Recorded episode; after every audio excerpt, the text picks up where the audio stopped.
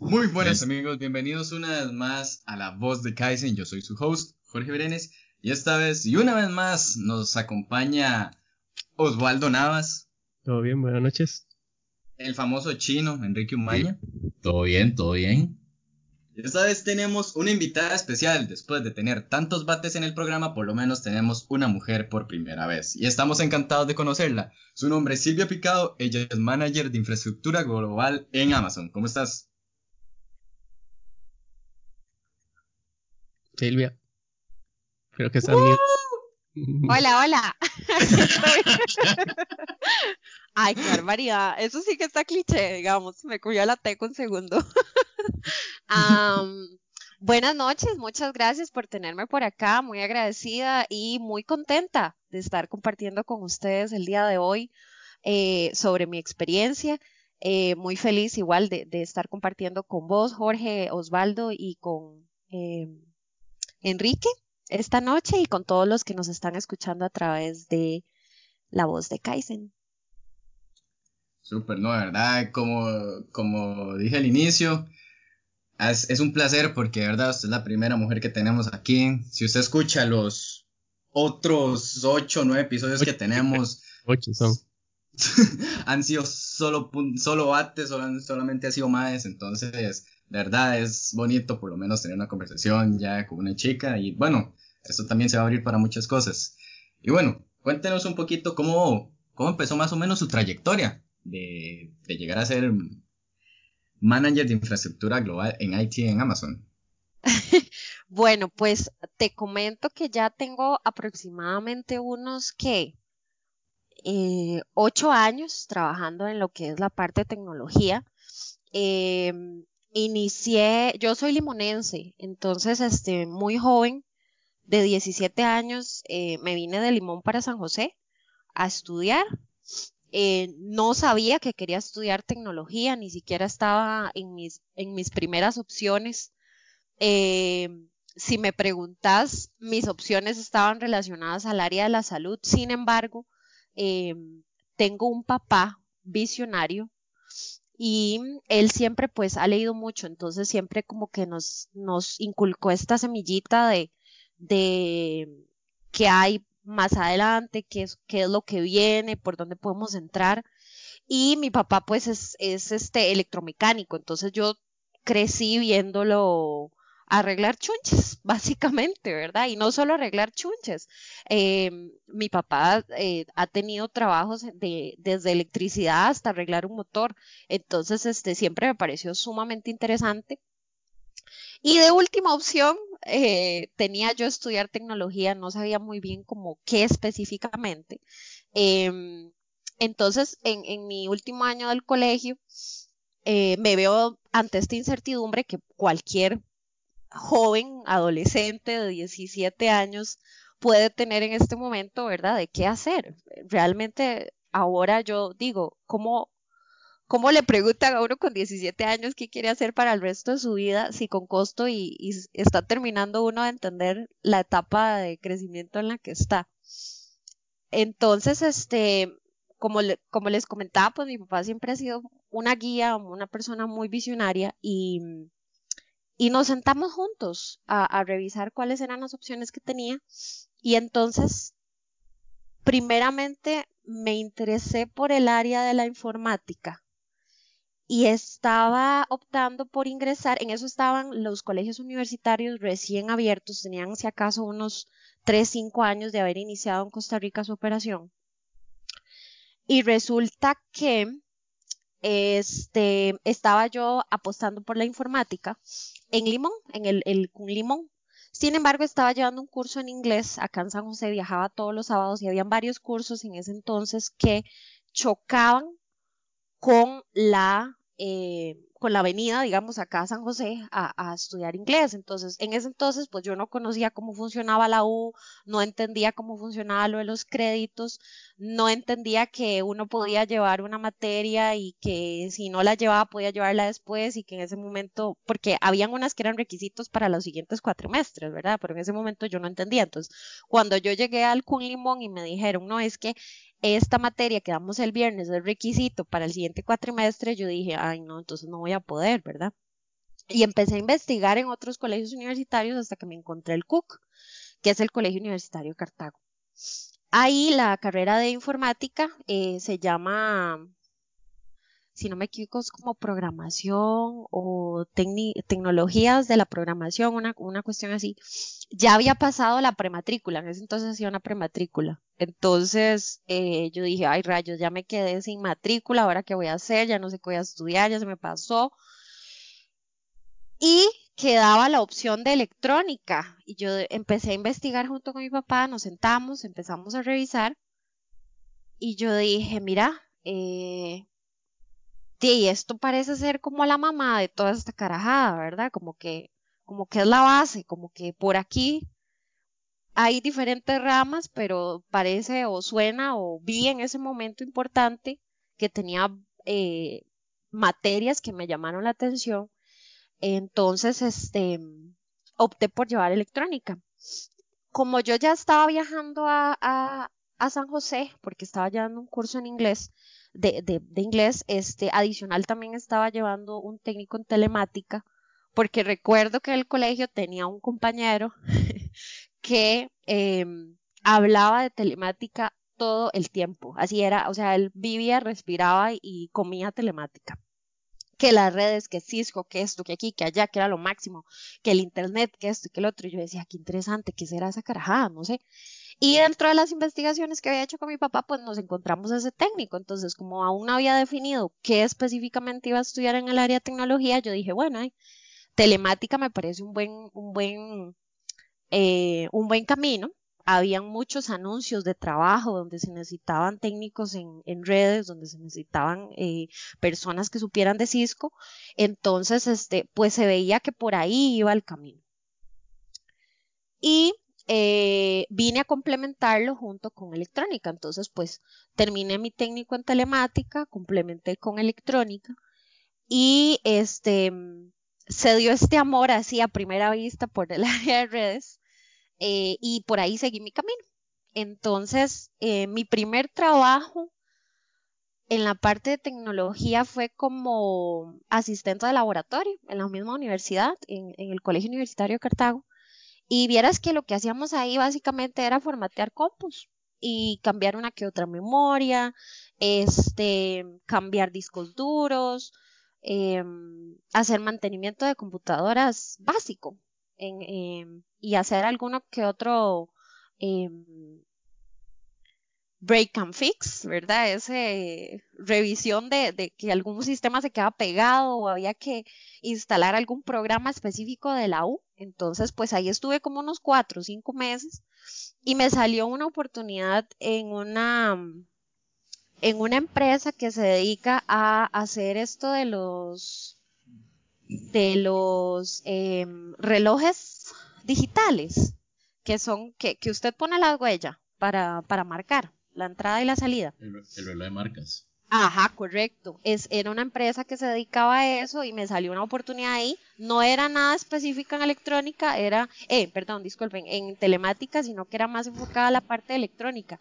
Tenía que ver un poco de cableado estructurado, de entender cómo funcionaba eh, eh, la parte de, cableado y esto, sin embargo, pues era más electrónica que informática. Y igual, siempre curiosa, que es una de las características que, que son sumamente importantes en tecnología. Eh, siempre curiosa, dije, bueno, voy, a, voy a entrarle por acá.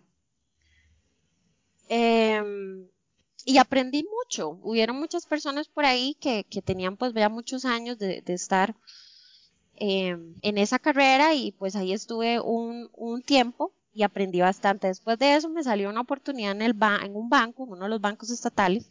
Ya ahí sí, directamente como un helpdesk, eh, que es el, primer nivel de soporte eh, en informática. Y recuerdo que al principio era súper torpe, pues yo conocía cosas, sin embargo, había muchos temas y, herramientas específicas del banco que yo no conocía y que no, en ese momento habían impresoras de matriz. Y esas condenadas impresoras de matriz me, me, me dieron pelea, o sea, me dieron guerra a la hora de instalarlas, de, de, resolver problemas y yo decía, ¿por dónde se le entra esto aquí? ¿Cómo le hago? que será que de verdad habré estudiado lo que tenía que estudiar. Y, y fue un camino súper bonito porque porque no solo tuve esa, esa, ese acercamiento, ¿verdad?, a lo que es la presión de hay que resolver, tenemos un tiempo, eh, es en, en, tiempo real porque estás en, en, al teléfono en una sucursal, sino que también pues ese, ese mm, ajetreo de que estás, no tenés la forma de estar presente en el momento, sino que todo era a través de una llamada y básicamente pues tenías que ir imaginando y guiando a la otra persona para que pudiera resolver.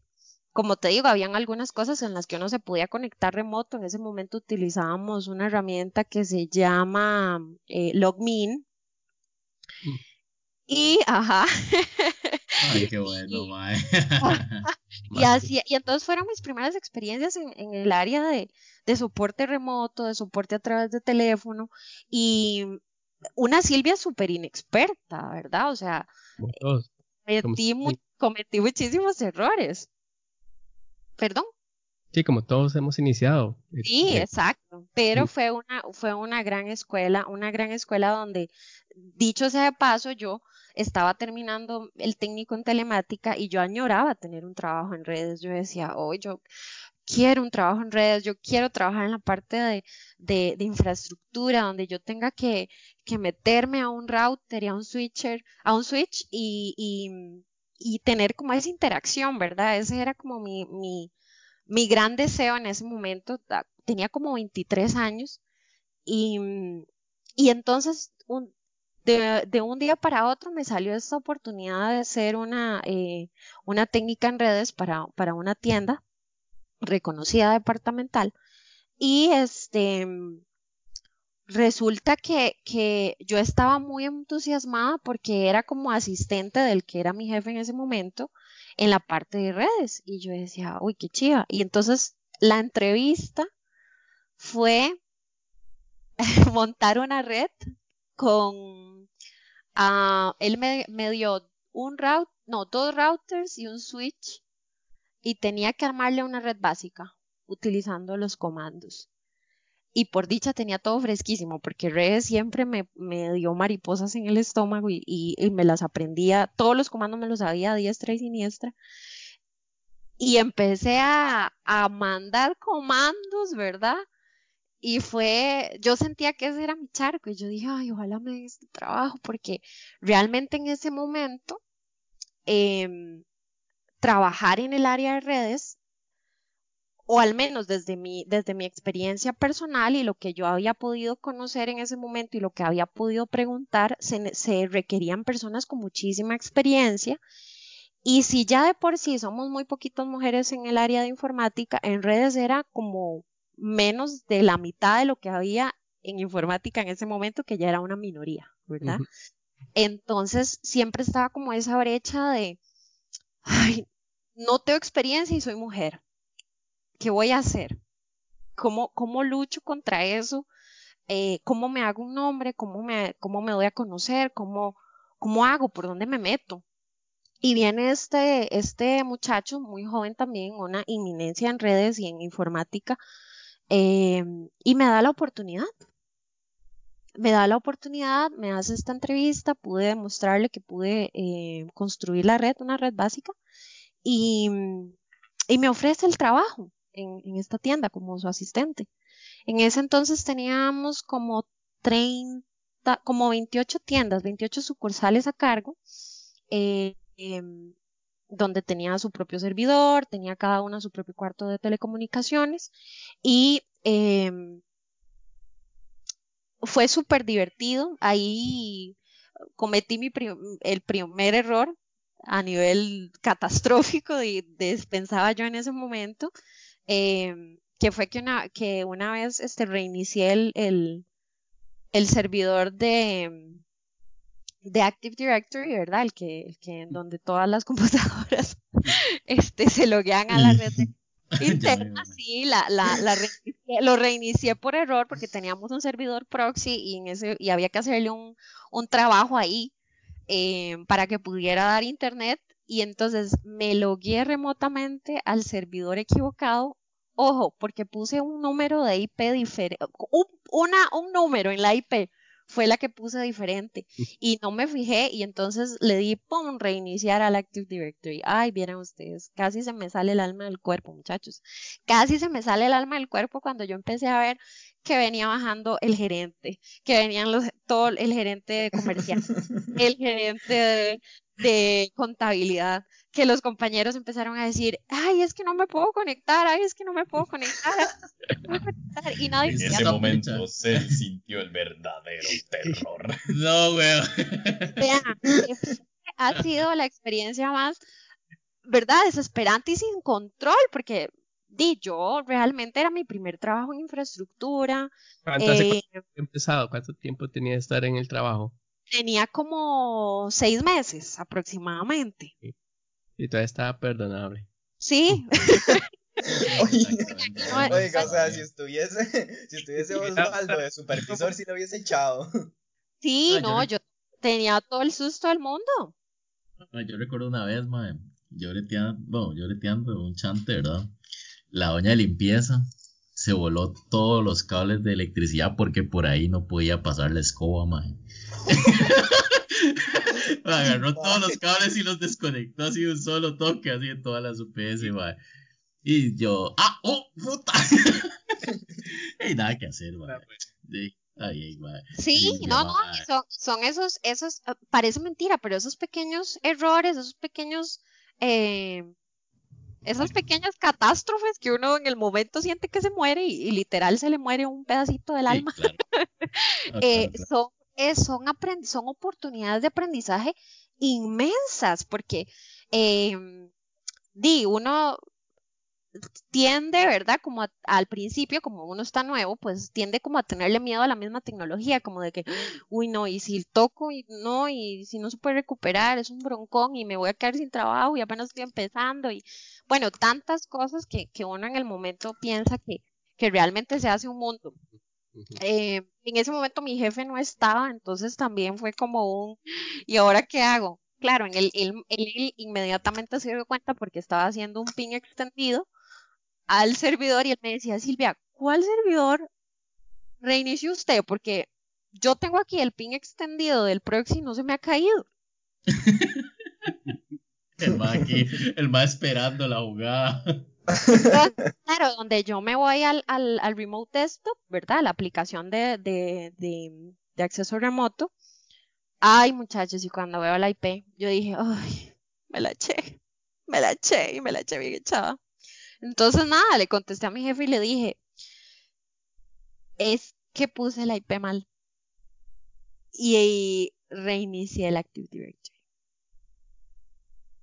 Entonces ese hombre respiró profundo que hecho sea paso, de verdad que ah, me tuvo demasiada paciencia y fue un mentor impresionante en el área de tecnología. Em, respiró profundo y me dijo, tranquila, todo va a salir bien. Entonces, pues, desde ese momento yo aprendí a confiar, aprendí a confiar en lo que estaba haciendo. Obviamente tuve mucho más cuidado para las siguientes eh, las siguientes veces, ¿verdad? Hacía eh, doble chequeada cada vez que tenía que revisar las IPs. Eh, me hice un, un, este, utilizaba un Word, un, notepad con las IPs que eran importantes y les, y les eh, coloqué el nombre a la par para identificar cuál era cuál, em, para que fuera más sencillo. Y esa fue solo una de todas las tortas que me, me jalé, pero esa fue como la más grande que puedo recordar ahí para no hacerles el cuento. Claro, un montón. Para no hacerles el cuento. Sí, sí, sí.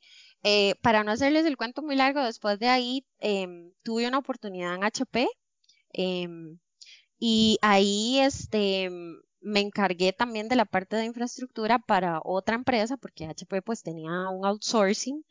Entonces, este, ahí estuve como año y medio sin embargo, ya no era tanto soporte, sino que era más como mm, desarrollar proyectos en la parte de infraestructura y también tenía que hacer em, tenía que ser estratégica en la parte de incluir a las otras partes eh, o los otros este, em, vendors, este, que son los proveedores que le daban también soporte a las diferentes plataformas de infraestructura de esta empresa. Trabajamos con personal de la India. Ese fue el otro de los retos que, tuve. Yo, a- anteriormente a trabajar para HP, era, nunca había trabajado en una empresa internacional, todas eran nacionales, no había tenido que hablar en inglés. Y llegó HP, me colocó en esta empresa, en esta cuenta, y entonces eh, yo era como el punto de contacto entre estos proveedores para que se diera el soporte a la infraestructura de la empresa. Y fue mi primera vez conversando con eh, personal de la India y fue sumamente retador porque hay que ser honestos. No hablan inglés. Le decía, hello, el oído, o and sea, your usted computer- desarrolla- si usted quiere desarrollar un, un buen oído cuando está hablando inglés, por favor póngase a ver videos de, de personas dando soporte técnico o incluso eh, servicio al cliente de la India o de persona, o personas de Asia. Es todo Sí. reto. Sí, es difícil. Ahora, muy, Es- muy difícil. Es marcado el complejo. acento. Entonces ya no solo tenía como la presión de que, bueno, qué chiva, subí de nivel, ahora estoy haciendo otras cosas, estoy aprendiendo más, toda, toda la experiencia que, que tuve del trabajo anterior y de los, de las, de las echadas que me había pasado anteriormente, me tienen acá. Sin embargo, ahora vengo y me enfrento con este nuevo reto de agudizar el, el, el oído y, y poder ser ese punto de contacto entre la India y Costa Rica para que el soporte, ¿verdad? Porque tenía la plataforma de telefonía y era sumamente importante. Y, la plat- y no solo la, pla- para ver, eh, sí, era la plataforma de telefonía y otro adicional, otro equipo de soporte de otra empresa tenía la parte de redes.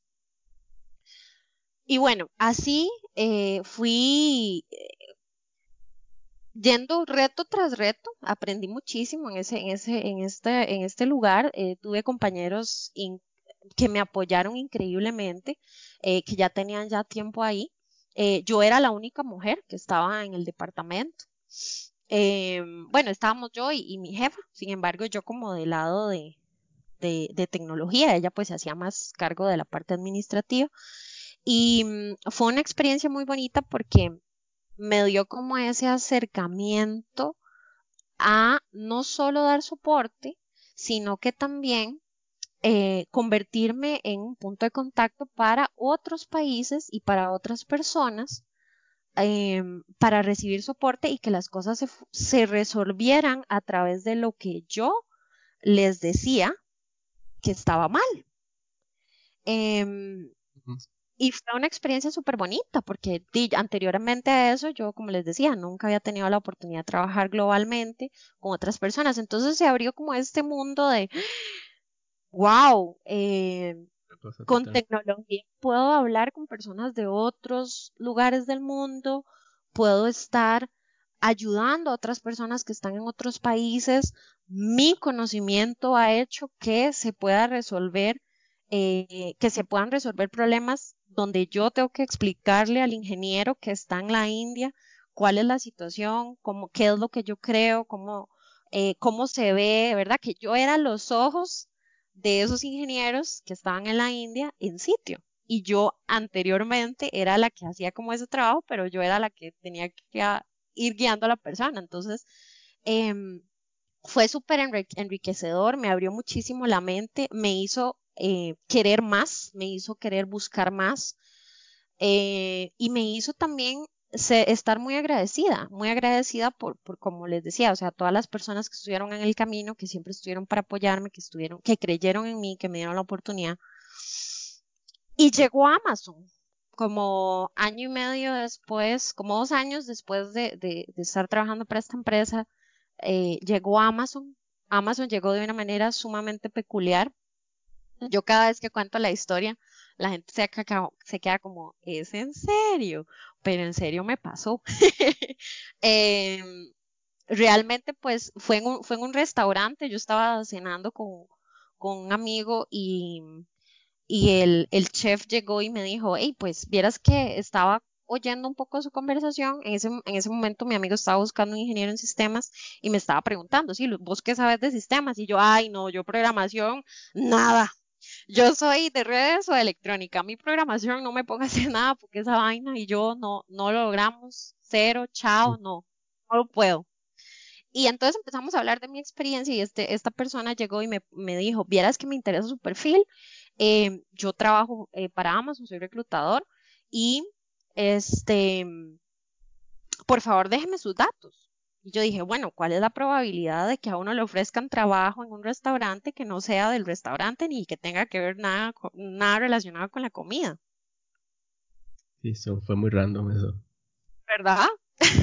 y yo dije, bueno, eh, intentémoslo, nada se pierde. Y llegó Amazon, empecé como ingeniera local, eh, me hacía cargo de, en ese momento teníamos un, dos, tres, cuatro, cinco sites, cinco edificios.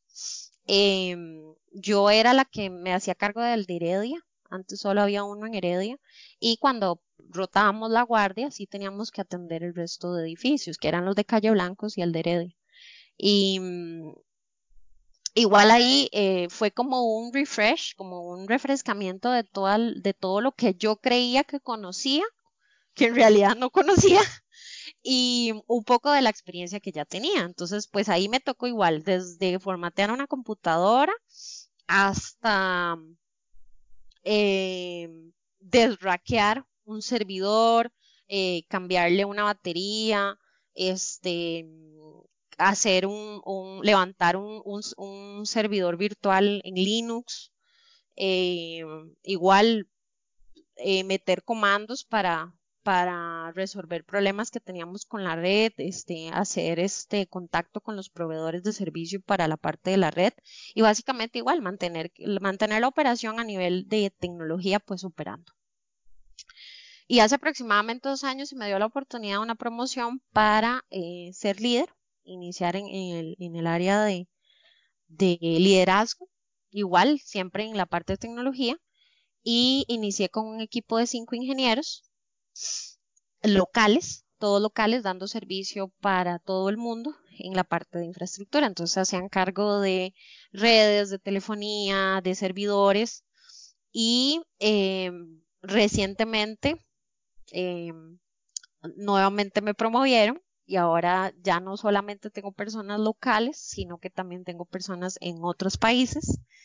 Eh, igual, ingenieros, solo que ahora nos dedicamos única y exclusivamente al área de servidores, eh, específicamente para lo que es eh, archivos de DFS, file services, todo lo que es archivos compartidos en servidores y algunas cosas de monitoreo, nos hacemos cargo del DHCP, nos hacemos cargo de igual del Active Directory eh, y estamos absorbiendo servicios que son de Amazon Web Services, eh, donde vamos a empezar a dar soporte a la plataforma de Amazon Web Services. Entonces, pues por ahí ando. hay mucho trabajo. No, no, sí. Bueno, o sea, tiene literalmente toda una trayectoria que, bueno, si lo vemos de una forma, ten, todo dice, le agradece de verdad a, y a su papá. Básicamente, sí. él, él enseñó, no, y también le dijo, o sea, la guió y le dijo que quiere estudiar. Man, muchos papás a esas edades, digamos, a 17 años, uno sale del cole, a veces uno está como, ¿qué quiere estudiar? Y a veces uno ni siquiera sabe qué quiere estudiar y uno es como, ah, quiero estudiar esto, ma. Y, no, o sea, de verdad, él, lo, él la guió a usted y, digo, ahora está donde está. Y Correcto, bien, no, fui yo, yo realmente fui muy privilegiada en ese aspecto, eh, porque porque conozco la realidad y sé que no necesariamente porque yo lo tuve, las demás personas también cuentan con una persona guía. Eh, sin embargo, eso no, nunca debe ser un bloque, ¿verdad? Nunca debe ser un, una manera de detenerse. A esas edades, 17, incluso 30 que voy a cumplir, este, a veces uno se pregunta, esto será lo que, lo que tengo que hacer con mi vida. O sea, si vos me preguntaras hace 10 años si yo me veía como manager, no, yo pensé que yo iba a trabajar el resto de mi vida en la parte de soporte y dando, entregando servicios y arreglando eh, computadoras o arreglando redes. O sea, no, Nunca me imaginé que iba a tener un, un grupo de ingenieros a cargo. Sin embargo, este, yo creo que igual como que la vida misma, ¿verdad? Una vez que ya usted se como que encontró por dónde, eh, la vida misma se va encargando de irlo a uno encaminando, valga la redundancia, y, y te va abriendo estas oportunidades donde realmente pues lo que queda es tomarlas, ¿verdad? No hay mucho tiempo de pensarlo. Y la tecnología pues eh, me, abri- me ha abierto muchísimas puertas, muchísimas puertas. Entonces, yo sé que yo estuve en, un- en una posición privilegiada donde tuve una guía, donde tuve un acompañamiento. eh, sin embargo, que eso no se convierta en un, bloque para que sea usted que me está escuchando en este momento, eh, tiene la, la, la intención de estudiar o no está muy seguro de qué es lo que quiere estudiar en este momento o no sabe si decidirse de por tecnología del todo, eh, que no sea un bloque, ¿verdad? O sea, hay muchísimas otras opciones. Eh, si vos me preguntas tres cosas que yo recomiendo para darse cuenta uno si, si tecnología es una buena opción, ¿verdad? Que, que sí la es, que sí la es, eh, para su futuro profesional, es que, bueno, primero no hay edad, bueno, voy a darte cuatro, en realidad, no hay edad. Em, tengo compañeros que empezaron a estudiar tecnología a sus 40 años, como tengo compañeros que empezaron a, a estudiar tecnología a sus 16 años en un colegio técnico. Eh, no hay edad, se puede aprender en cualquier momento. Em, puedes, si no estás muy seguro como de qué área o qué rama de la tecnología específicamente crees que te llame la atención, eh, puedes hacer una búsqueda en Google de perfiles, de perfiles de, de, de puestos. ¿Qué es lo que está buscando el mercado en este momento? ¿Qué, qué tipo de carreras y cuáles son las que más salen? Entonces, en el empleo.com usted puede ir y hacer un search, una búsqueda completa, y ahí le van a salir todos los puestos de trabajo. Y entonces usted puede contar todas las veces que se menciona un ingeniero en sistemas, o cuántas veces se menciona un ingeniero industrial, cuántas veces se menciona un ingeniero en electrónica, cuántas veces, y no necesariamente ingenieros, porque realmente el campo donde hay más trabajo es el área técnica, cuántas veces se necesita un técnico en reparación de computadoras. Eh, entonces, que, que si usted hoy no tiene la guía que tú, con la que yo conté, eh, el Internet es la llave más fácil, de más fácil acceso que tenemos en este momento, puede buscar ahí, eh, identifique las palabras, identifique palabras claves que las personas están, que los reclutadores están colocando en esos perfiles y usted vaya haciendo un checklist, ah, revisando, ok, cuáles son las habilidades que yo tengo eh, y cuáles son las habilidades que están buscando en el mercado, qué me hace falta para llegar ahí. Todo se puede aprender. Y tecnología se puede aprender. Lo que hace falta ahí es actitud. Querer aprender, tener curiosidad y este y, y, cre y quitarse esa idea de que es difícil o de que tiene mucha mate o de que, uy, es que es mucha física o química. Porque no, o sea, yo en mate era buena porque estudiaba, pero a la fecha a veces que tengo que hacer reglas de tres, se me olvida y tengo que ir y consultar nuevamente cómo era para hacer una regla de tres, que es lo más básico, ¿verdad? Entonces, mucho esa actitud eh, busca, eh, entender qué es lo que está buscando el mercado en este momento, cómo, cómo, cómo hacerlo, pues verificar a través de, de las páginas de, de, de empleo. Eh, y adicional a eso, pues confiar, confiar en sus habilidades, confiar en que usted puede tener ese conocimiento de que usted lo puede hacer bien. Y lo otro es que eh, no tenga miedo de pedir ayuda pida ayuda, busque personas que ya, probablemente en su familia fijo hay una persona que ya ha atravesado una computadora y que no necesariamente sea informático, pero puede que le interese ese campo, o por lo menos haya una persona, un tío, un primo, un sobrino, eh, un abuelo, lo que fuera, que ya ha estudiado algo sobre tecnología. Pregúntele, siéntese con él, con ella, siéntese y pregúntele cómo, cómo, qué es, cómo se ve un día en su trabajo, qué es lo que usted normalmente hace, eh, qué cosas son las que tiene que entregar, eh, con quién tiene que comunicarse, este, qué herramientas utiliza, eh, ¿verdad? O sea, sentarse y tener como ese, ese, ese, en inglés se llama shadowing, que es como un, como un acompañamiento, como un, como hacer como un tipo fantasma, ¿verdad? Sentarse a la par de la otra persona y entender cómo es un día en, el, en, en la vida de un informático, ¿verdad? Si pues ese tío, ese familiar o ese amigo o, o el conocido de la familia es ingeniero de informática, entonces bueno, ahí, o si es técnico de informática, entonces pues, usted puede aprender sobre eso. Si es en electrónica, bueno, en electrónica usted va y pregunta. Yo en la universidad le ayudaba a un compañero a reparar microondas, eh, licuadoras, coffee makers, por pura curiosidad, porque yo decía, qué chiva, o sea, yo no me imagino viviendo mi mundo sin saber cómo funcionan las cosas. Ahora que lo sé, para mí, eh, o sea, no, es demasiado interesante, es demasiado, es un, es un, es un mundo sin fin de oportunidades y hay diferentes zonas donde uno se puede meter. Entonces, eh, revise quién, quién cerca, quién tiene cerca o quién conoce que sea cercano a usted, que le pueda guiar a través de cómo es un día en su trabajo para que usted pueda ir también identificando qué, cuáles retos o cuáles cuáles este, situaciones puede, puede verlas como un reto y cuáles cosas necesita eh, aprender más, qué, qué es lo, lo, que usted debería saber como base. Y ahí en el camino, pues usted se va acomodando. Entonces, la ayuda es sumamente importante. Confiar eh, en las habilidades que tenemos cada uno y buscar en Internet, en las páginas de empleo, cuáles son los puestos qué es lo que está buscando el mercado, qué es lo que se ve, qué es lo que, qué es lo que se notifica más, porque ya antes, antes se veía en el periódico, ya ahora es a través de, de internet. Correcto. Internet, sí, y ahora de la nueva herramienta de todos.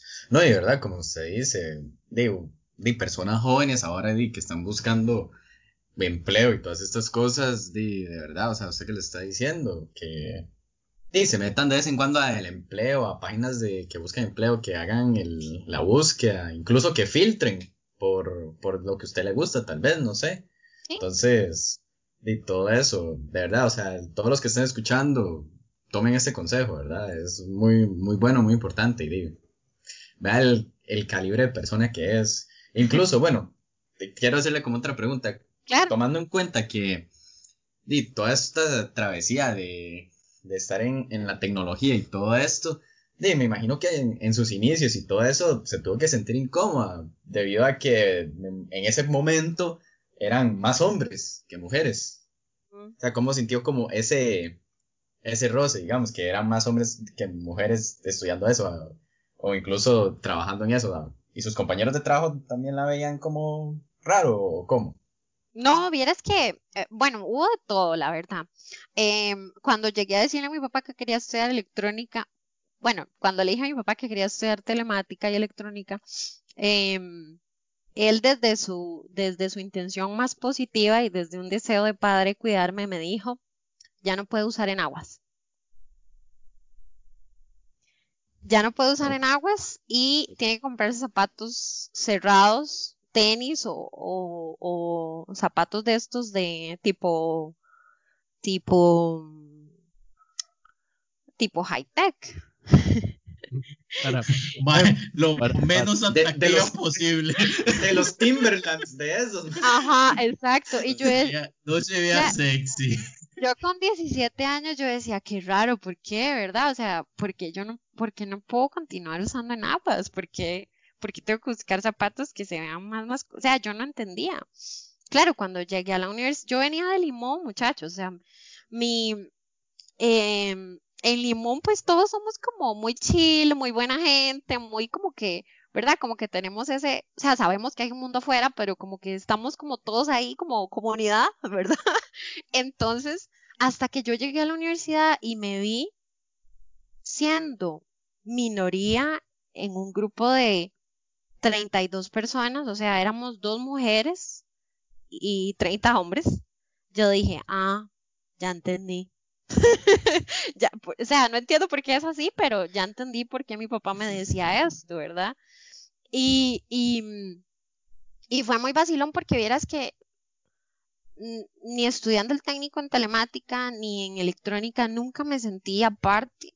Nunca tuve rechazo, nunca obtuve rechazo, por el contrario, los compañeros siempre fueron súper, súper em, em, empáticos, em, eran súper transparentes, los profesores tampoco en ningún momento ninguno se sobrepasó o, o decía comentarios inapropiados, más bien hasta se alegraban, o sea, cuando nosotras dos llegábamos, era como, hey, este, este semestre tenemos eh, dos mujeres, eso es muy bueno, nos, nos, nos hacían como ese, nos daban la oportunidad de que conversáramos, de que habláramos, de que no solamente los hombres dieran su opinión, sino que la opinión de nosotros era valiosa.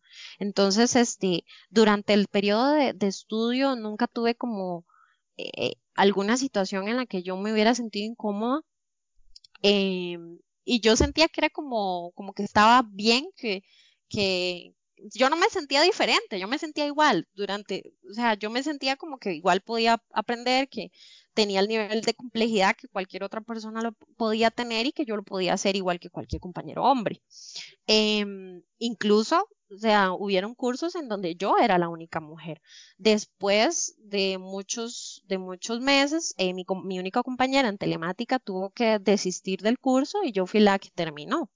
Y ella era una estudiante, ella era una música, ella era, em, ella se dedicaba, ella ingresó a, telemática ya este, teniendo una carrera de, de enseñanza de la música y ella, su profesión era, mm, si no me equivoco, era tocar flauta traversa. Y entonces uno decía, de cómo alguien de profesión musical, ¿verdad? Viene a estudiar tecnología, pero ella y yo nos sentíamos como dos personas más. Y después en el área electrónica éramos tres mujeres cuando ingresamos. Em, sin embargo, ya ahí era como el, el, rango de edades eran más como parecidos a los míos, porque cuando yo empecé a estudiar telemática, todos eran mucho mayores. Yo tenía 17, bueno, 18 ya, y todos eran compañeros de 28, 30, 35, 40. Entonces, claro, cuando yo me vi ahí, yo dije, ah, ok, con razón mi papá me decía todo esto, ¿verdad? Ya, ya no son compañeros de mi edad, sino que ya son mucho, mucho mayores. En ese momento que, que yo pues apenas tenía 18 años. Cuando ya ingresé al CUC a estudiar electrónica, ya yo me vi ante compañeros que tenían pues una edad parecida eh, y que rondaban sobre eso, entonces vieras que tampoco hubo como alguna situación en la que yo me sintiera incómoda. Fue hasta en el trabajo que en, en, donde tuve una experiencia, tu- tuve un par de experiencias ahí medias, medias, medias complejas. em, tuve un compañero que, que me hacía acoso, pero no acoso sexual, sino acoso laboral. Era una cosa terrible. Me trataba súper mal, le hablaba a la, a la pared para no tener que hablarme a mí cuando tenía que decir alguna cosa. Varas de Sí. Mae, qué mae más HP, Más imbécil. Diga, diga nombres, diga nombres para Y cagarle le-.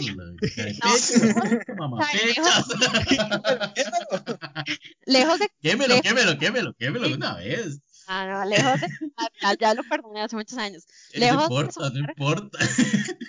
lejos de sonar como víctimas, son cosas que pasan, ¿verdad? O sea, que, que, que, y yo, y yo veía que al resto de compañeros le hablaba bien y a- conmigo la cosa era diferente. Yo decía, qué raro este mae. O sea, yo súper profesional, buenos días, este, mira, es que hoy nos entró este etiquete y la verdad no estoy muy bien, no, no conozco muy bien cuál es el proceso, ¿me puedes guiar?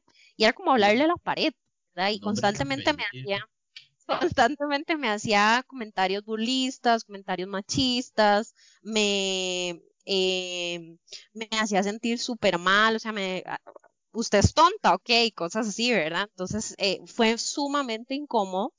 em, y después de eso, ah, ya con más experiencia, hubo una vez en la que estuve en una reunión para encontrar em, eh, qué era lo que estábamos haciendo. Ah, una, un fallo a nivel eléctrico, entonces estaban tratando como de entender quiénes eran los puntos de contacto y habíamos varias personas en el, en el, en la reunión era una reunión presencial y yo era la única mujer. Sin embargo, yo me había llevado a un compañero que estaba aprendiendo. Él estaba, tenía como un mes de haber ingresado a la, a la posición y vieran qué interesante porque el, eh, uno de los ingenieros eléctricos de, del parque donde trabajaba en ese momento, cada vez que yo le hacía una pregunta, yo le preguntaba algo y él se devolvía y le respondía a mi compañero. Nunca me veía a mí a los ojos ni me contestaba a mí directamente. Varas. Sí, sí, Y- sí, problema. Y yo decía, qué, qué extraño, ¿verdad? O sea, eh, dentro de mi cabeza todavía no, no cabía como eso. Em, otra, otra anécdota que cuento muy, muy interesante es que como me, como en algunos momentos me, correspondía hacer escolta de proveedores, ¿verdad? Principalmente cuando usted, cuando usted soporta una, mm, un cuarto de telecomunicaciones, pues ahí usted tiene todo, ¿verdad? Tiene últimas millas, tiene em, UPS, tiene fibra óptica, tiene un montón de dependencias de otros proveedores. Entonces, este, si algo se daña, pues ellos tienen que ingresar al cuarto de comunicaciones y hacer su trabajo. Entonces, uno como encargado de la empresa tiene que hacer esa escolta. Y eh, era muy vacilón porque al saludar siempre hacían a darme un beso y yo daba la mano, como, o sea, sí, exactamente. No, súper bien. Sí, como señal de respeto, ¿sí? no el respeto, Exactamente, sí, bo. también. O sea, Yo- es respeto, independientemente que sea mujer o hombre, es respeto, es echar la mano. Exactamente. la mano y se quedaban unos, unos segundos pensando en si me daban la mano o no y hacían, era un momento súper incómodo porque se quedaban como, como, de una vez venían y como a quedarte el beso y yo ponía la mano, entonces se quedaban como pensando como, le doy la mano, ¿qué hago, verdad? Entonces era súper incómodo, a mí me llamó poderosamente la atención y yo dije, mira, qué interesante, ¿verdad? Que, que pasen estas cosas cuando, eh, sí, somos humanos, más que un género hombre-mujer, somos humanos y, y no debería de por qué ser diferente en ese aspecto. O sea, de, de, de que si por, porque soy mujer en tecnología no puedo hacer algo, me explico, por el contrario. Exacto, exacto. La- la- yo estudié tecnología o lo que me, o lo que me hizo a mí buscar como esa pasión por crecer y querer más, fueron mujeres que, que me inspiraron a lo largo de mi carrera, mujeres carguísimas en, en diferentes em, áreas de tecnología, que a la fecha, al día de hoy, las admiro, con las que aprendí, compartí muchísimo, y que yo dije, sí, o sea, si ellas están ahí, yo también puedo estarlo, y, y, y yo me veo ahí, o sea, yo no creo que por ser, que por ser mujer no pueda lograrlo. Y igual mi papá siempre me dijo, y mi mamá, la verdad es que ambos siempre, siempre me decían, "Dey, pues ya tiene el no fijo, ¿verdad? Busca el sí. Vaya y inténtelo, inténtelo todas las veces que tenga que intentarlo. Hasta que, hasta que o aprende, ¿verdad? O, se va y aprendió que, que, que ese no era el camino, o le dicen finalmente que sí. Pues Y sí. entonces eso es lo que he hecho a lo largo de mi vida. Siempre voy confiando e intentando, haciendo, ¿verdad? Y, y si me dicen que no, bueno, ok, ¿qué, qué aprendí a partir de esto? ¿Y cómo puedo hacerlo mejor la próxima vez? No, sí, súper. Qué rollazo. Y tal vez una, una comparación de, de, del ambiente en un este grupo laboral o, o- o un lugar, este, ¿cómo me explico? ¿Cuál es la, siente usted que hay alguna diferencia, Diferencia. diferente, puta, sé hablar, Es- eh, una diferencia entre el comportamiento de sus colegas eh, de este país a colegas del extranjero. Digamos, cuando están en reuniones, en meetings, si ve algún tipo de, de- de- de comportamiento. Vieras que a nivel personal, en mi, eh, así que yo haya experimentado, no, nunca.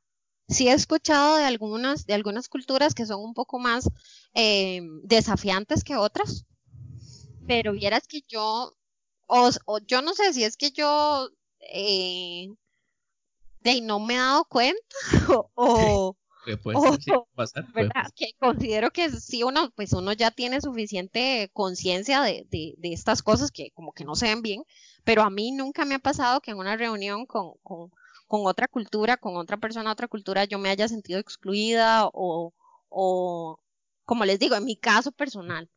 Eh, no, o sea, por ser mujer, no, no, nunca, nunca he tenido eso. Eh, solo tengo estas dos, estas tres anécdotas que les comentaba.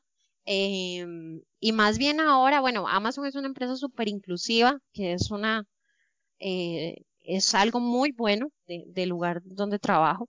Y, y realmente ahí los líderes que tenemos en la organización hacen mucho énfasis en que las mujeres que vienen, em, que vienen no solamente en, en puestos de liderazgo, sino que también desde las más, desde las más, em, las que, las más junior, las que vienen en, no sé, en un puesto de, de help desk o un puesto de, de localité, eh, que ellas tengan como esa oportunidad de, de alzar su voz. Tenemos algo que se llama self-critical voice y nos hacen mucho, mucho énfasis en que nosotras tenemos una voz, que está bien dar nuestras ideas, que, eh, que las podemos dar y que no nos sintamos sin ninguna restricción de, de, de opinar, ¿verdad? Y de, y de escucharnos. Y conozco muchos casos en los que eh, de esas pequeñas ideas que a veces uno las menosprecia porque dicen, ay no, esto tan simple ni me le van a poner atención, se han convertido en proyectos sumamente exitosos que vienen a Pero- través de, de una idea pequeña. Qué política más chusa, realmente. Realmente está muy, muy chusa la política. Sí, entonces, Ah, no. Digamos, no, disculpa, más bien este, no, Amazon ha cambiado mucho. Más bien, yo le iba a preguntar, ¿fue en, en, en HP con los, con los, con los hindúes? ¿Cómo, ¿Cómo fue su experiencia, digamos, con ellos? Ya que, bueno, tomando en cuenta parte de la cultura de ellos, ¿verdad? Un tanto así, ¿cómo, cómo se sintió? Digo, además de la comunicación, esa situación. Verán que no dormía, qué duro. no dormía porque recuerdo que una vez en una, en un mantenimiento eléctrico, eh, los teléfonos IP no levantaban. Ay, Dios. Y este, mm, teníamos hasta las 5 de la mañana para que todo estuviera en, en funcionamiento, sino que había que habilitar un protocolo de BCP, que es continuidad del negocio. Y ya eran las tres y media y esos condenados teléfonos no levantaban y no levantaban y no había forma. Y yo ya estaba, tenía como seis horas de haber estado trabajando, era un fin de semana, em, y le hablaba al hindú, le hablaba al indito, al indito, no, al hindú. ¡Ah, lindito!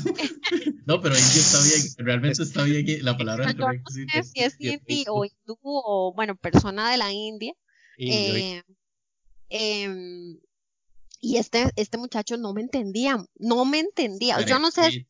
Yo Voy, no voy a sé si comenzar a traducir a Silvia, este carepicha. yo no sé si era Mae, que yo no le entendía o él no me entendía o yo no sé. La cosa era que eran las tres y media de la mañana de mi maña- de, o sea, era, esa hora era en Costa Rica. Y yo le, le explicaba y le explicaba, ya era como el, la tercera persona y no había forma, muchachos, no había forma. Y yo, él me hablaba y yo se los juro que eso no era inglés. Yo no sé qué me estaba hablando él, pero no era inglés. Y fue la situación más estresante que he pasado en mi vida eh, a nivel laboral. Porque, porque yo tenía un tiempo para entregar. Bueno, en realidad he tenido dos situaciones estresantes en mi vida laboral, esa es una. Eh, y así que yo pueda categorizar como, como ya que en serio colapsé y yo quería tirar todo botado y dejar todo tirado y, y sentarme en un rincón y, llorar. eh, porque no nos entendíamos y yo a las 5 de la mañana tenía que entregar ese site funcionando todo en línea porque a las 5 de la mañana empezaban a llegar personas y a las 3.30 todavía no lo logramos y eran las 4 y no lo logramos. Para no cansarlos con el cuento, tuve que hacer, eh, su- tuvimos que, que activar el protocolo de continuidad y este, yo pude irme a descansar y otro compañero tuvo que entrar en, en, turno de él a seguir trabajando los teléfonos. Ya habíamos logrado que por lo menos un, un 35% de los teléfonos funcionaran eh, para cuando yo lo dejé, pero sin embargo, fa- y faltaban todos los demás, ¿verdad? Entonces, me sentí muy frustrada porque se- me eché toda la culpa, me eché toda la culpa, eh, me dije muchas palabras feas y ahora soy mucho más amable. En ese momento, pues la inexperiencia, estar ante esa situación, eh, las horas despierta, eh, estar hablando con otra persona en otro idioma que no es mi idioma número uno. em, y con con una persona que habla otro idioma que uno no entiende, ¿verdad?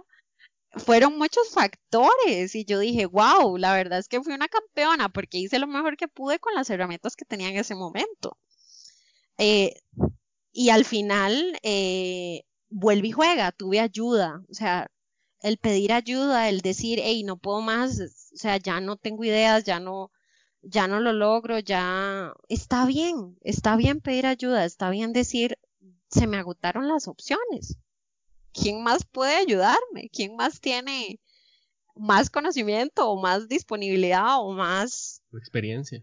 más experiencia, ¿verdad? Incluso tiempo, porque a veces uno, di, cuando uno llega a una empresa, usted cree conocer todos los procesos, pero siempre sale algún, algún gato negro o algún, no, ¿cómo es? Algún, este, una vaca de cinco patas o alguna cosa rarísima, ¿verdad? Y en tecnología eso es la orden del día. Eh, es tan sin rutinas y tan... Usted no puede predeterminar qué va a pasar en tecnología, porque puede, a como puede ser que algo pase todos los días igual, puede que un día de repente ya no funcione así y funcione diferente. Y entonces tenés que entrar en ese, ok, ir descartando, ¿verdad? Descartes. Yo, yo, a mí me gusta decir que en tecnología, nosotros en tecnología somos, lo- somos como doctores los doctores en, el área de salud, pues ellos al igual, pues se enfrentan a un montón de enfermedades día con día. Algunas son, tienen el, el by the book, ¿verdad? Todos los checks y son más fáciles de diagnosticar. Y hay otras enfermedades que les requieren análisis y tienen que hacer juntas y compartir ideas y revisar y, o sea, y necesitan ayuda, ¿verdad? En tecnología también. En tecnología a veces hay, hay problemas que van by the book y que usted identifica rapidísimo y hay otras situaciones en donde es más complejo y donde usted tiene que ir descartando desde lo más básico, desde ya reinició la computadora, que es el, básico y el que no falla, hasta, ok, sentémonos, hagamos un brainstorm, una lluvia de ideas y, ok, ya revisé esto, ya revisé esto, ya revisé esto y aún no funciona. Afortunadamente ahora tenemos puntos de escalación y el soporte se da, o la parte de tecnología se ha ido dividiendo en diferentes sectores, ¿verdad? La parte del soporte. Eh, existen certificaciones como ITIL, como COVID, eh, entre otras, esas son ahorita las que, las que tengo a mano, que van escalonando el soporte en tecnología y cómo funciona en general tecnología para que usted no se sienta en esa nube negra donde no sabe qué más hacer y ya dio todo lo que pudo.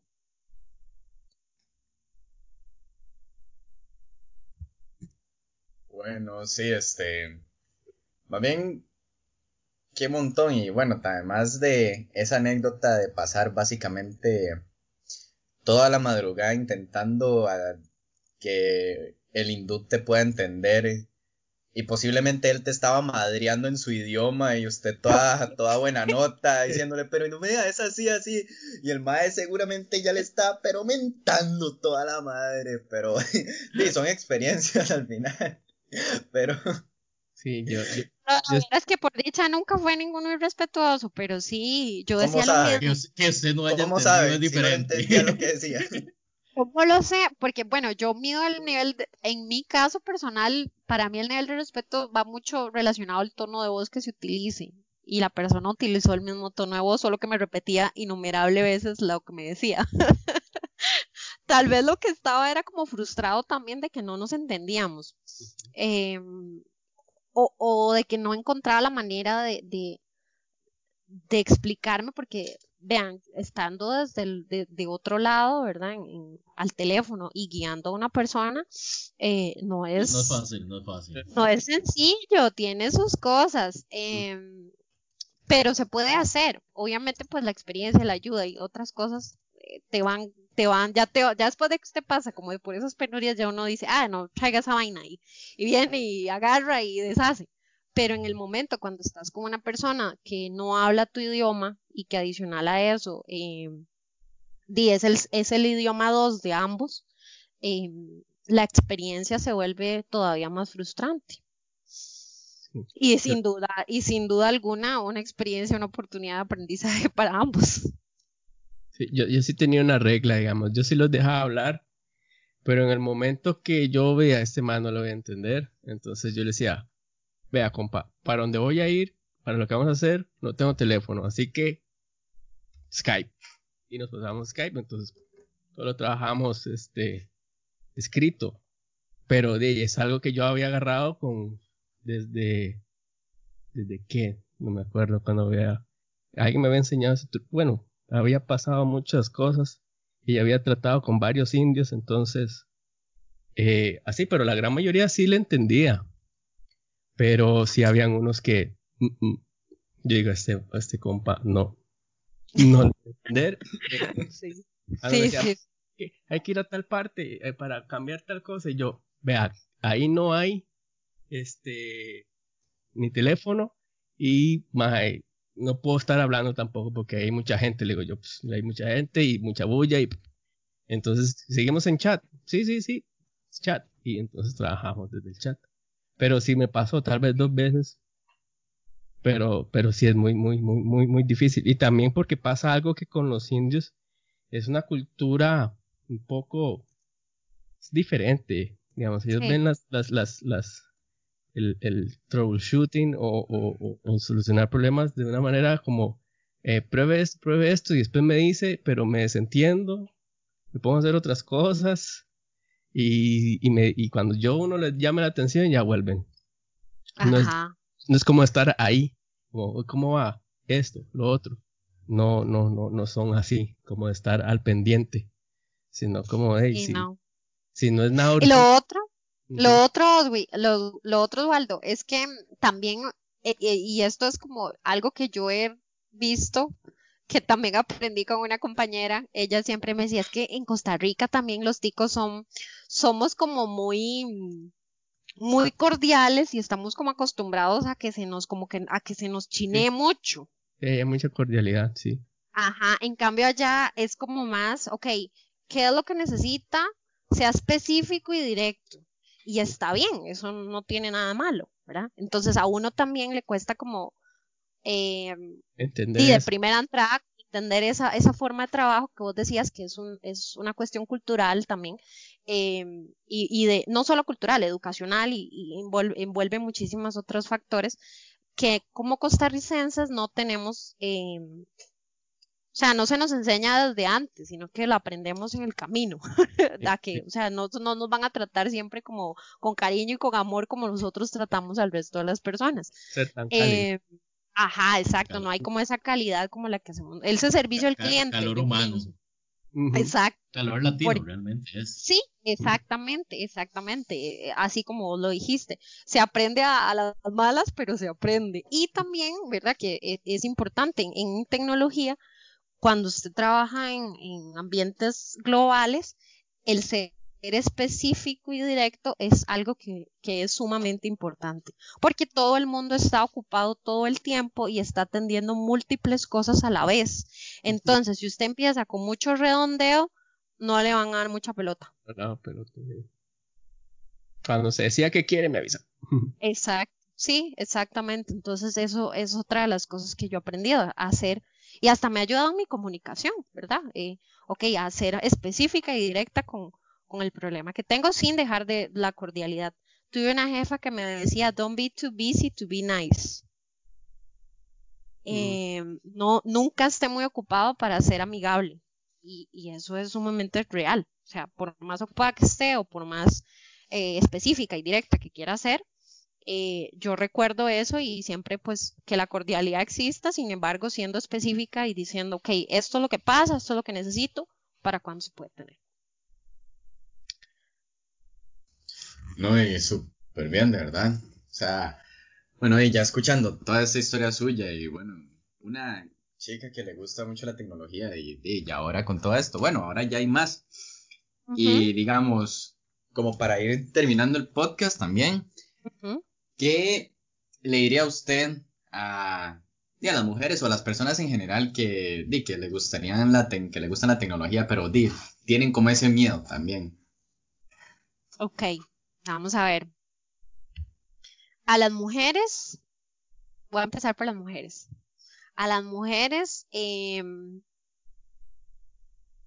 mándese. Mándese em, y busque una fuente de apoyo, una red de, una red de apoyo. em, o construya una red de apoyo, si no, si no la tiene, construya una red de apoyo a su alrededor van a haber personas que probablemente van a estar indiferentes o no, no van a, no van a estar muy, muy eh, anuentes a lo que usted quiera hacer, sin embargo, van a haber personas que van a creer y que van a, que van a, ver y van a apoyar que usted quiera hacer o quiera estudiar tecnología. Entonces, agárrese de esas personas, forme su, su círculo de apoyo eh, y busque otras mujeres para que también puedan apoyarse entre, entre ustedes. Em, hable, hable, eh, no se quede callada, eh, obviamente pues con respeto y con cordialidad, pero, pero hable, pon- eh, ponga sus ideales, ponga lo que usted cree, lo que usted opina.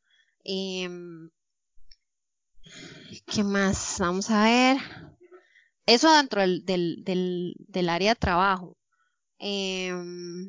Si usted es mujer y aún no se ha decidido o qui- quiere estudiar tecnología, pero no está muy segura, em, le recomiendo esto, buscar personas en su círculo más cercano, familiares, conocidos que ya hayan trabajado, que estén estudiando, que estén trabajando, eh, empaparse un poco más sobre el tema, entender cómo funciona un día en la vida de alguien que estudia tecnología.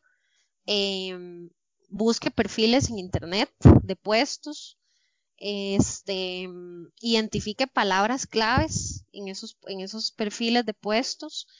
Em, igual yo me pongo a disposición, o sea, si, si hay alguien que, que realmente quiere como, es- tiene esa espinita de que quiere aprender tecnología y no sabe o, necesita ayuda para una entrevista o para que revise su currículum, con mucho gusto, eh, pueden escribirme por, por medio de, de Facebook o por medio de, de, de Instagram. Tengo Facebook e Instagram, Silvia Picado Fonseca, me pueden encontrar por ahí. Eh, y yo con mucho gusto pues les puedo aportar una mano ahí. Eh, para las personas en general, muchas ganas de aprender, mucha actitud, eh, confiar, fluir y em, pedir ayuda. Esas serían como las tres, las tres cosas que rescato para, para todos en general. Genial. Bueno, también hasta me quitó el toque porque generalmente cuando ya nos despedimos siempre le digo que dónde la pueden seguir, pero ey, ya lo hizo por mí, entonces. Ah, bueno, eh. Sí, es que tengo, tengo un proyecto, pero todavía no ha salido, no ha, no ha nacido, está ahí caminando. Oiga, tiene un proyecto, ¿no? Y si también momento. por cualquier cosa, cuando ya lo tenga listo, y usted sabe dónde puede volver, ¿verdad? Totalmente invitada, ¿verdad? A volver aquí Muchas al podcast. Y bueno, muchas gracias de verdad por escucharnos. Yo soy Jorge, esta fue la voz de Kaizen. Nos escuchamos hasta la próxima. Chao. Chao. Buenas noches. cuidan, madre. Gracias. Buenas noches, cuídense. Chao. Chao.